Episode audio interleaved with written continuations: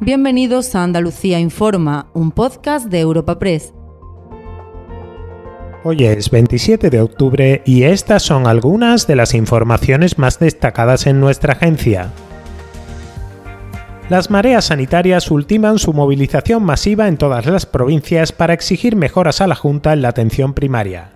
Las ocho capitales vivirán este sábado manifestaciones simultáneas a mediodía bajo el lema Nos roban la sanidad, nos quitan la vida, que cuentan con el respaldo de sindicatos y partidos de izquierda. Los convocantes rechazan medidas como sustituir la atención presencial del médico de familia por videollamadas o consultas telefónicas a cargo de personal externo a los centros de salud y cuestionan la falta de profesionales que alega la Junta. Antonio Vergara es portavoz de la coordinadora andaluza de Mareas Blancas. No hay médicos, no. Es que se van, porque en Andalucía le, ofertan un contrato de dos meses y en Mallorca de indefinido, en Canarias indefinido, en Lisboa indefinido y le pagan tres veces, hasta el punto de que un tercio de las plazas de MIR de este año de médicos de familia han quedado desiertas aprueban el MIR y se van a Lisboa. Por lo tanto, ya está bien de intentar engañar a las personas diciendo no hay médico, sino es que la oferta laboral que usted le hace es tan miserable que me voy a otro lado.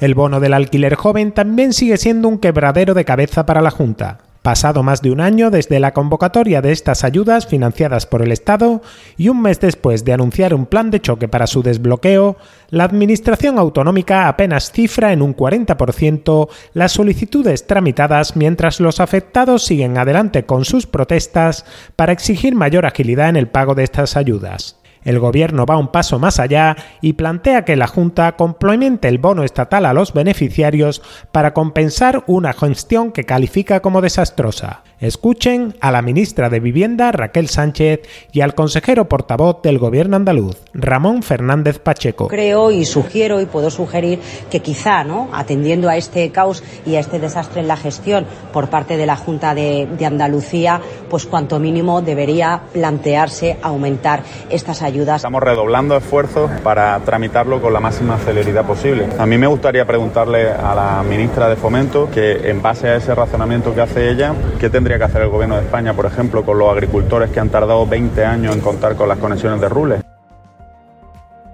Y al cierre, el PP repasa los últimos detalles de su protesta en Málaga contra la amnistía. La Plaza de la Constitución de la capital de la Costa del Sol acogerá este domingo un nuevo acto público en defensa de la igualdad de todos los españoles, siguiendo la estela de celebrado el pasado día 22 en Toledo y una semana antes de repetirlo en Valencia. Juanma Moreno quiere escenificar de la mano de Alberto Núñez Feijó el rechazo mayoritario de Andalucía a una posible amnistía a los condenados por el proceso catalán con el único objetivo de facilitar una nueva investidura de Pedro Sánchez como presidente del gobierno. Así ha animado a participar el propio líder nacional del PP. Decir sí a la igualdad de los andaluces con el resto de los españoles, decir sí a la igualdad de todos los ciudadanos ante la ley y decir sí a la Constitución española y, por tanto, decir sí a la transición y a las mejores épocas de nuestro país. Todas aquellas personas que se sientan orgullosas de ser españoles y que quieran seguir manteniendo los mismos derechos y que los políticos no tengan más derechos que los ciudadanos y que todos cumplamos las leyes, pues les invitamos a este acto